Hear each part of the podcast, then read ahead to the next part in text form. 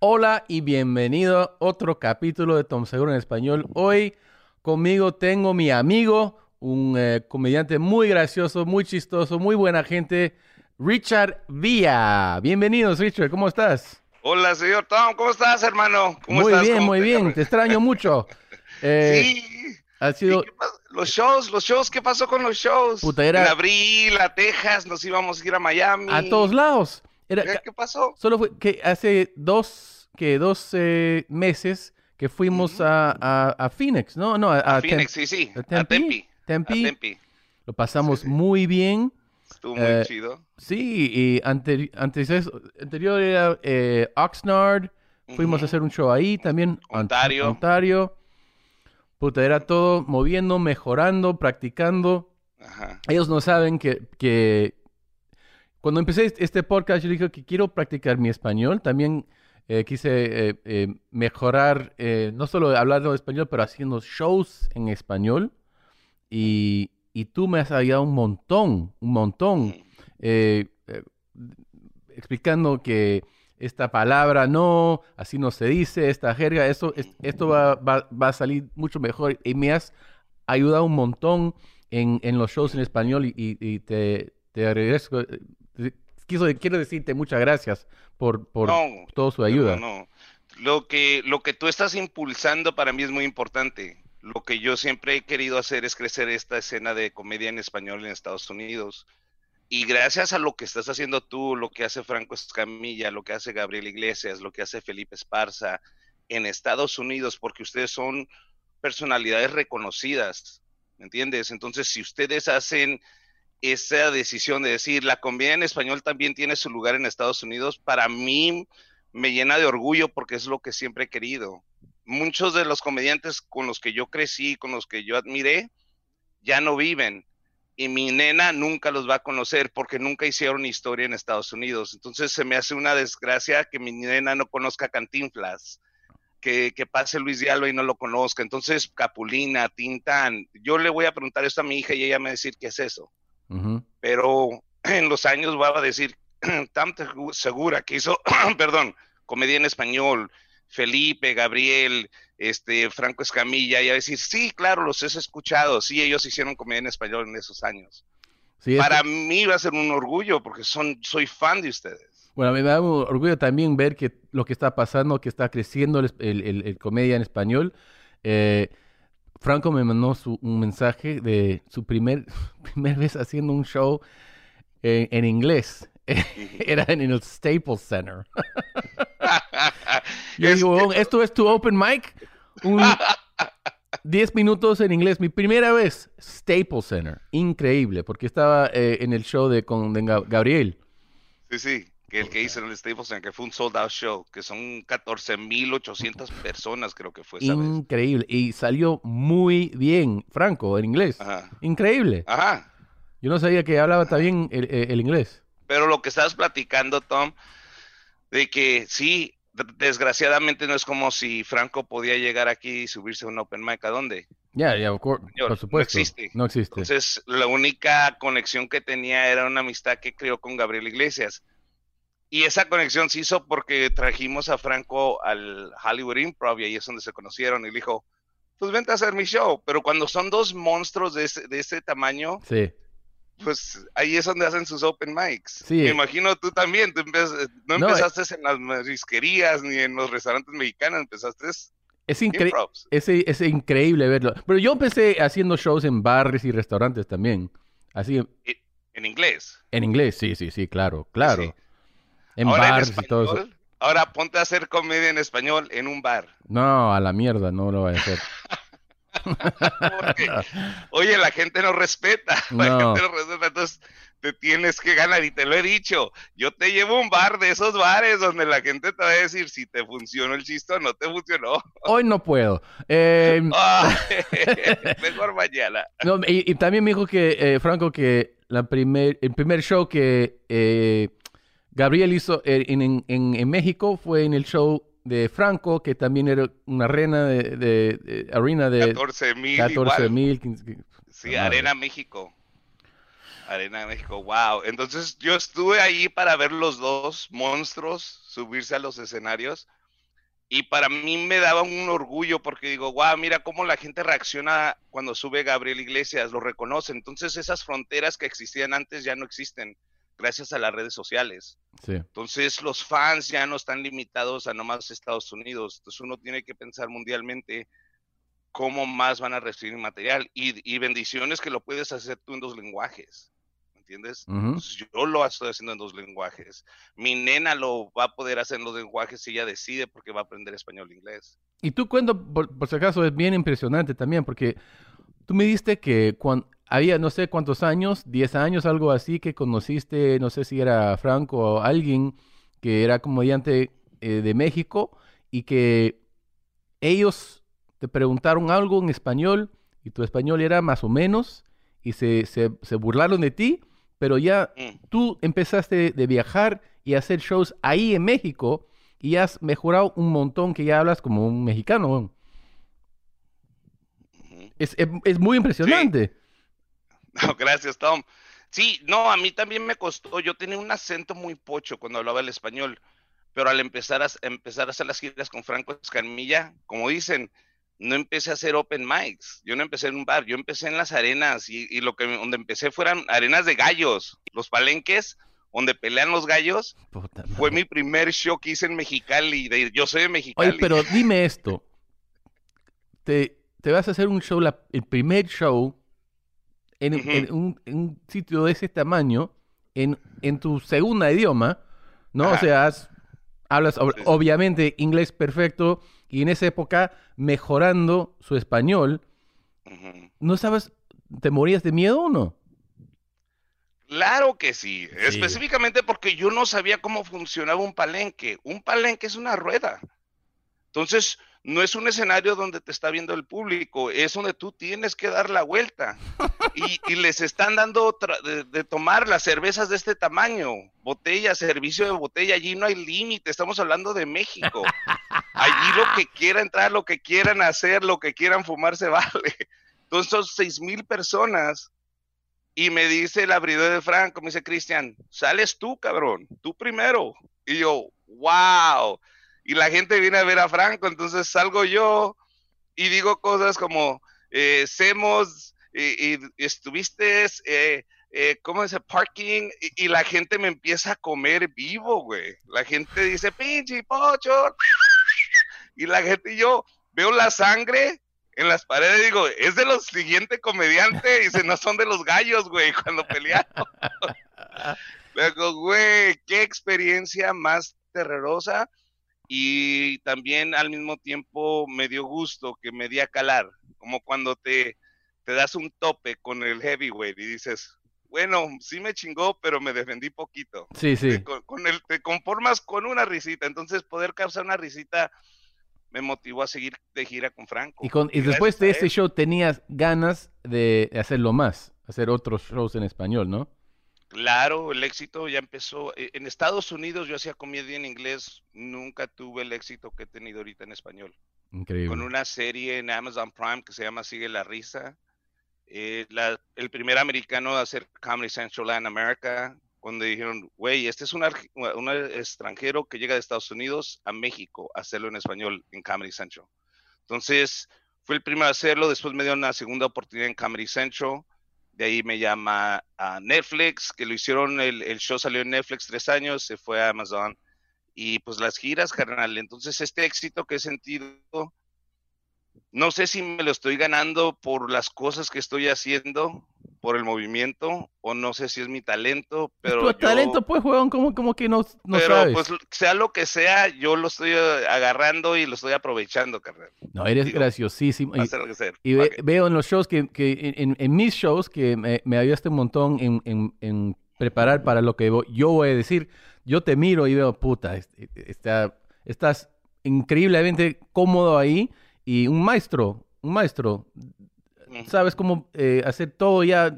Yo te veo como eh, extranjero mexicano que, que, que llegaste a Estados Unidos. Que viene a enseñar. Sí, sí, sí, no, no, tiene nada que ver con, con un americano una en, pregunta, Una, una pregunta, Sam.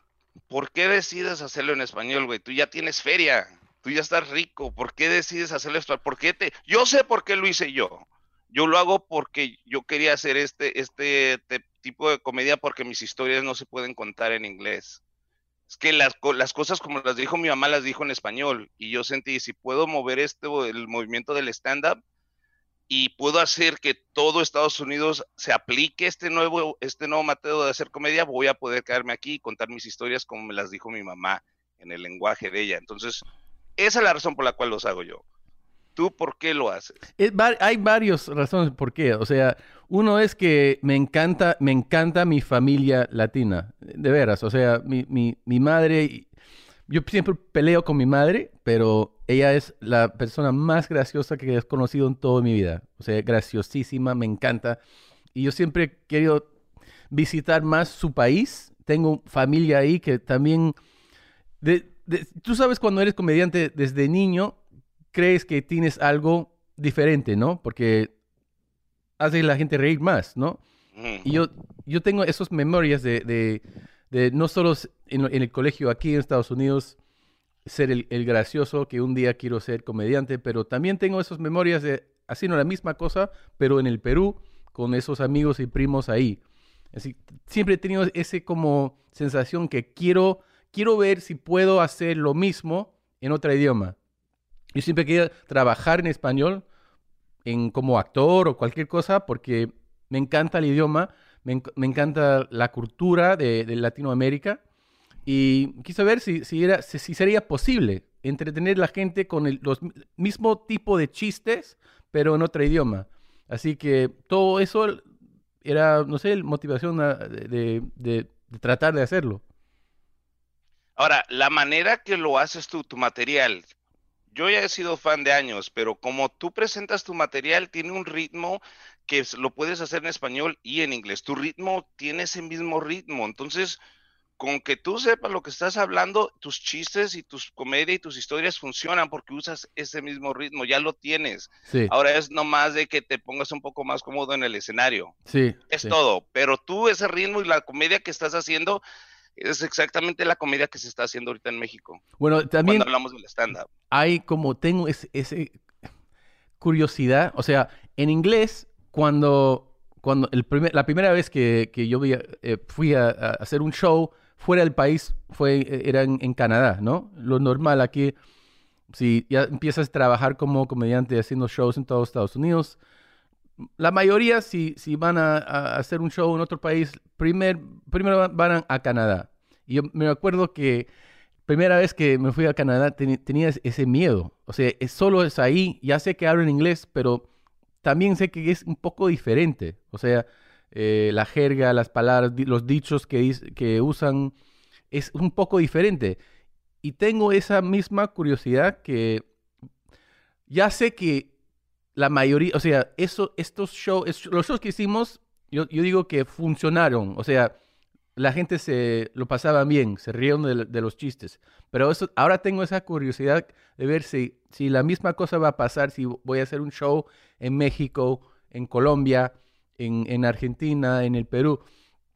Quiero saber si va a funcionar lo mismo ahí. Y esa, esa curiosidad, no sé, me... Déjame ponerte un poco tranquilo ya no estamos viviendo en los tiempos donde la gente es ignorante y no sabe lo que existe afuera de Chile, de Venezuela, de Perú.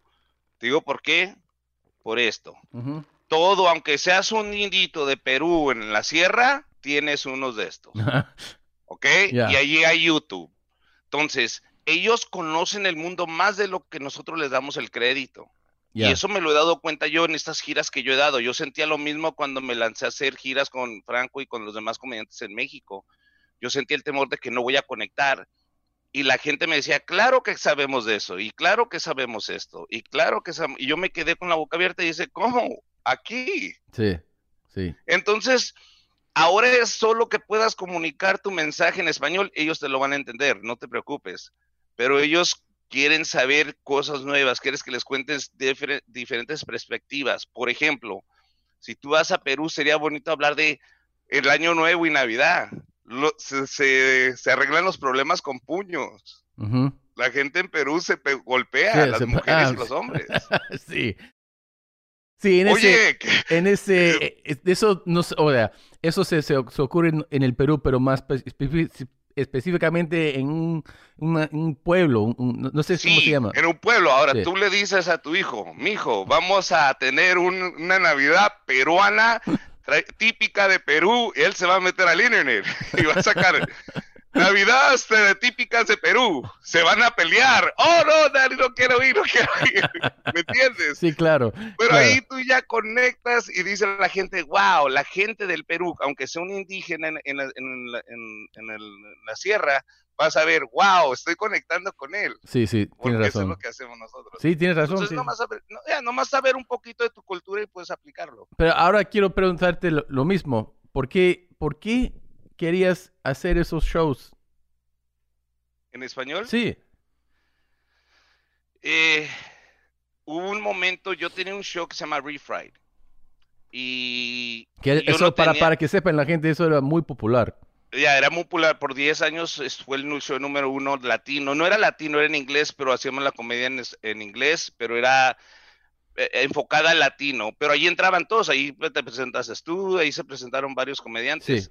Fue un éxito por 10 años y eh, al final me dieron una patadita. Órale. Nomás así, de me llamaron, me dijo, ya, no va a haber tu show. Y luego, ¿por qué? Nomás no lo queremos no era por la cuestión de los boletos, sino ya no nomás lo quisieron y, y por ahí oí que fuera una imagen, que querían cambiar su imagen, que no querían shows de temas ni nada de eso. Y de estar enfocado yo ahí 10 años, tuve que cambiar y, eso, y fue, fue algo muy fuerte para mí porque allí es donde yo comía, Tom. Ya. Allí llegabas tú, llegaba cualquier otro comediante y todos me decían, hey, you want a feature? ¿Quieres venir conmigo? Entonces, cada fin de semana yo tenía trabajo gracias a ese show. Yo le agradezco mucho al improv, pero también me despidieron así. Entonces, se me va esa opción como comediante, ya no tengo los contactos que tenía antes. Y tuve ¿Y cuándo que- fue, cuándo fue esa llamada que, que, que ya no más? el, eh, una semana antes del 5 de mayo, me dicen, te damos el último show ¿En qué año? en el 2013. Eh, ok. 2013 me, con- me cancelan el show. Entonces yo digo, ok, le llamo a mi manager y le hago, consígueme un show en español en México. No hay. Le hago, consígueme algo. Entonces me consigo un número de teléfono nada más de una muchacha, Gloria Rodríguez, que todavía es comediante. Y me voy a la Ciudad de México con un número de teléfono buscando cambiar. ¿Me entiendes? Es que eh, Refried fue una época en mi vida donde dije, ok, hasta ahí llegó esto yo tengo que seguir moviéndome y ahora donde me quiero enfocar y quiero hacerlo en la comedia en español. Entonces me fui a México y en ese momento no había comedia, había ocho comediantes en la Ciudad de México, un lugar que se llama el Beer Hall y ahí se presentaban en open mics. ¿Y eso No tenían no no había nada. más? Nada más, no había nada, pero había muchos comediantes que querían hacerlo, pero no había plataformas, se burlaban de ellos, los sacaban de los clubs de comedia regulares, donde hacen chistes y los insultaban, y ellos siguieron, siguieron, y el Beer Hall, el primer lugar del Beer Hall los apoyó y los apoyó y los apoyó y les dijo, aquí quédense muchachos, Tuti, saludos carnal, Tuti fue el, y yo lo conocí, y lo que estamos hablando ahorita, Tom, yo ya lo platicamos bien pedos, güey, hasta la madre en la Ciudad de México, yo con un número de teléfono y sin ninguna esperanza de saber qué iba a suceder y, y ha crecido tanto que me ha dado tanto gusto y Tuti y yo le hablamos de esto y ahora su lugar ha crecido, las estrellas más grandes de Latinoamérica quieren hacer su escenario ¿En, en Beer Hall? en el Beer Hall, porque se ha hecho la, la casa de la comedia. Allí todo comediante que llega de Latinoamérica sabe que ahí salió Richo Faril, que de ahí salió Sofía de Rivera, que de ahí salieron varios comediantes que podemos nombrar que todos dicen, wow, son los que están en Netflix. Wow. Ahí, ahí salí yo, de ahí empecé mi primer show en español, fue en el Beer Hall. Y tiene una placa, Comedy Central se las entrega, les dice, ustedes fueron el primer lugar Wow. que empezó y, y impulsó lo que fue la comedia. Entonces, ese, esa semana que yo llegué el 2013, yo le dije a los muchachos, me los llevo, me gusta el talento, me los llevo y me los traje. Y empezamos a hacer shows aquí en los lugares de marisco, restaurantes que nos daban chanza. Y de ahí me aferré dije, ok, me metí al- a la comedia en español y le dije al Ontario Improv, te voy a traer un artista que se llama Luis de Alba. Te garantizo que va a ser un sold out. Y ellos- Nadie conoce Luis de Alba. sí, na- nadie- ¿y, qué. ¿Y qué pasó? Me dijeron que no. Yo le rogué y le rogué y le rogué y le hago, please, por favor. Le dice, ok, tráetelo. Le llamo a Luis de Alba y le hago, Luis, no tengo dinero, no le garantizo nada. Usted lleva, lleva años en este negocio, usted es una superestrella, pero si usted me ayuda, vamos a hacer a estas personas creyentes de que la comedia en español sí funciona. El señor me dijo, ok. Y se vino. Y yo invertí para traerlo. Todo fue una inversión que empezamos a hacer, mover boletos, rentar carros, hoteles. Lo traje. En el Ontario Improv se vendieron todos los shows, los cinco shows. El sábado se acabó la cerveza, tuvieron que volver a comprar cerveza. El domingo de nuevo para el segundo show porque se agregó otro show. Hicieron un total de seis shows. Ese fin de semana generamos, yo creo que el señor Luis de Alba se llevó como unos 35 mil dólares. Wow. Ese día. El, el, señor Luis Alba me dijo, señor Richard Villa, usted dígame dónde, cuándo y lo hacemos. Dije, wow. Y el impro me dijo, ¿cuántos de estos tengo? ¿Tienes? Le digo, sí. tengo un chingo esperando que se quieren venir. Y ya empezó así, traje al costeño, a la Chabelita, a todos estos comediantes. ¿Y cómo, cómo se llama la, la, la, señora que me mandaste ese mensaje? Ah, la Chupitos, Chupitos la Chupitos. Sí. También ya está en el improv, también ya estamos haciendo shows con ella. Y empecé a impulsarlos y a decirles, miren, aquí hay un público y yo quisiera que mi hija los viera. Sí.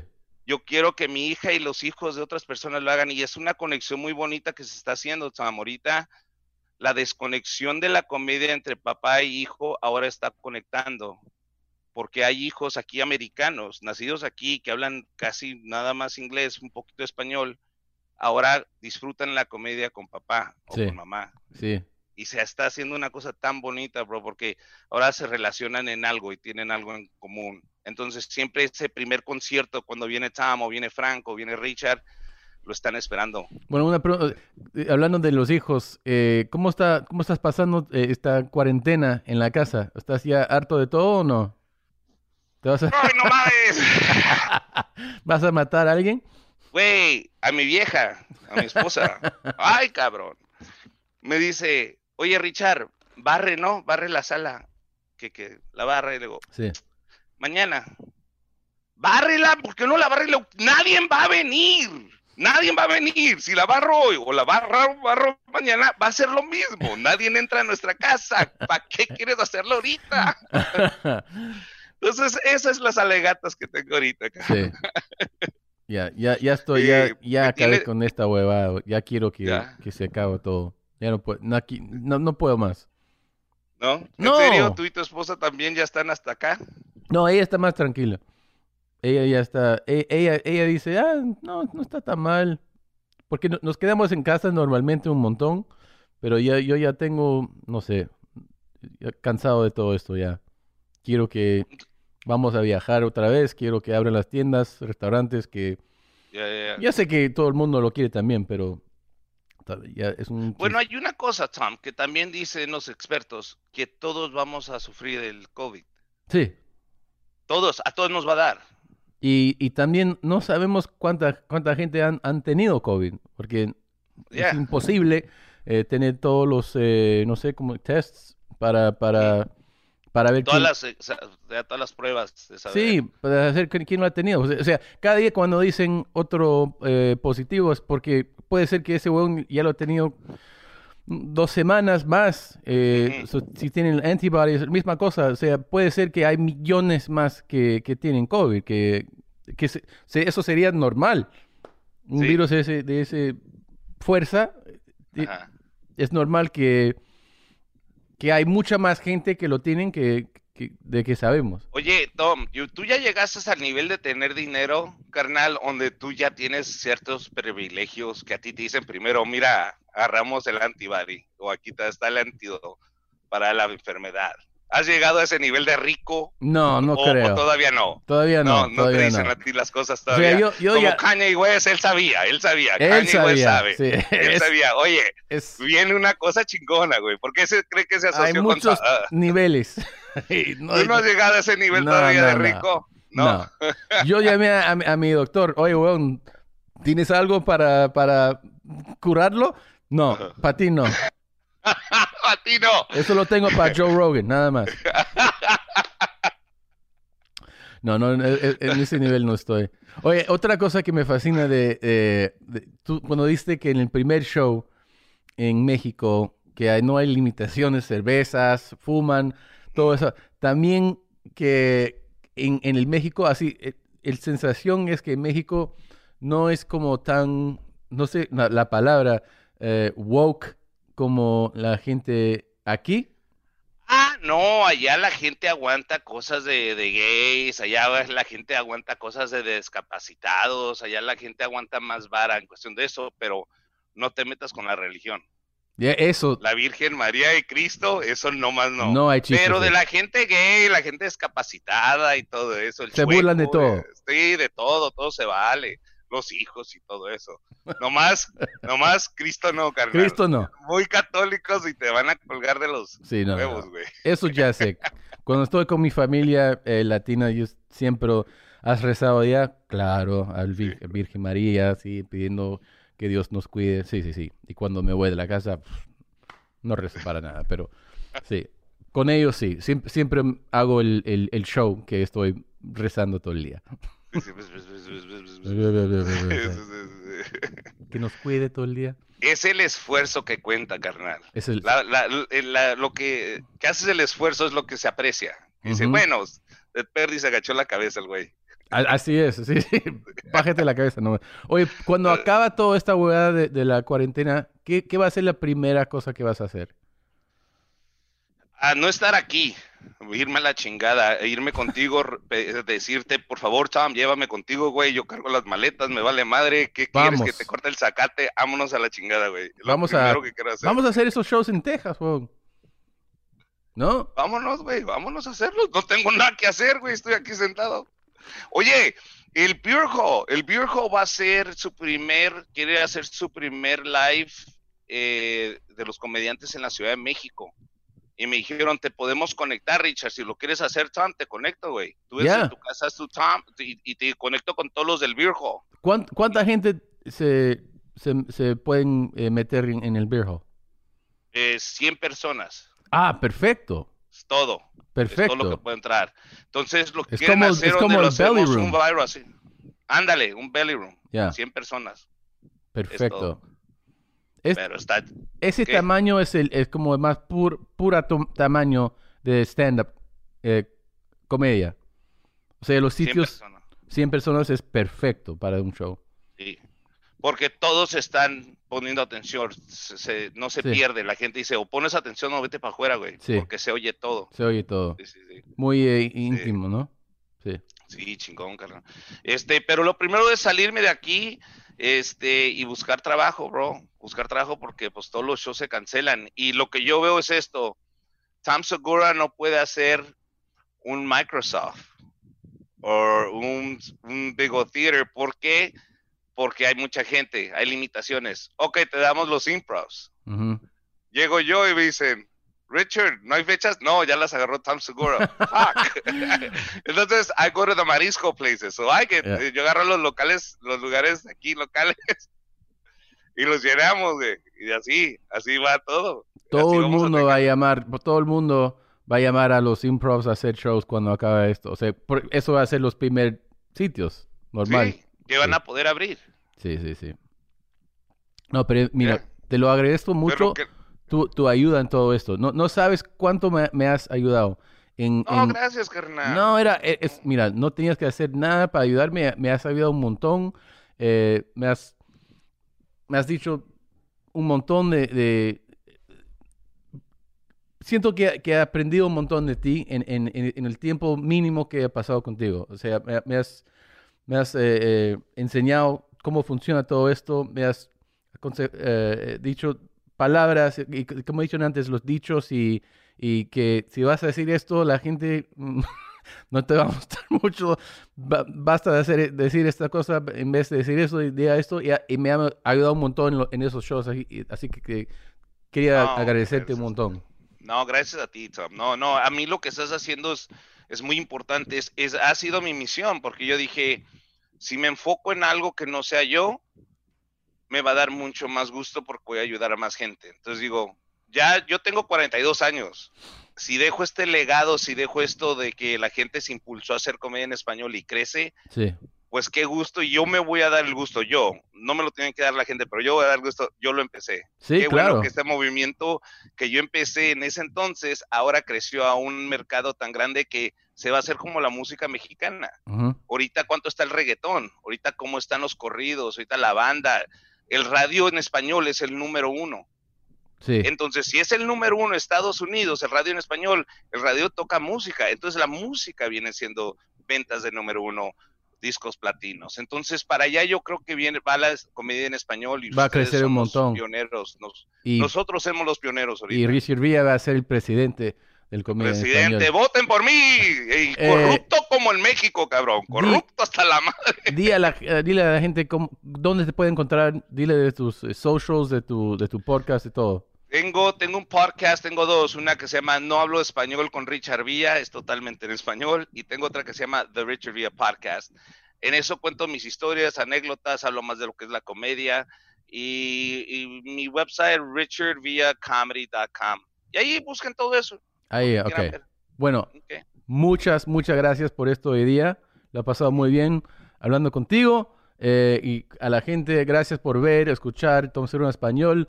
Y nos vemos en otras dos semanas. Chao. Ah,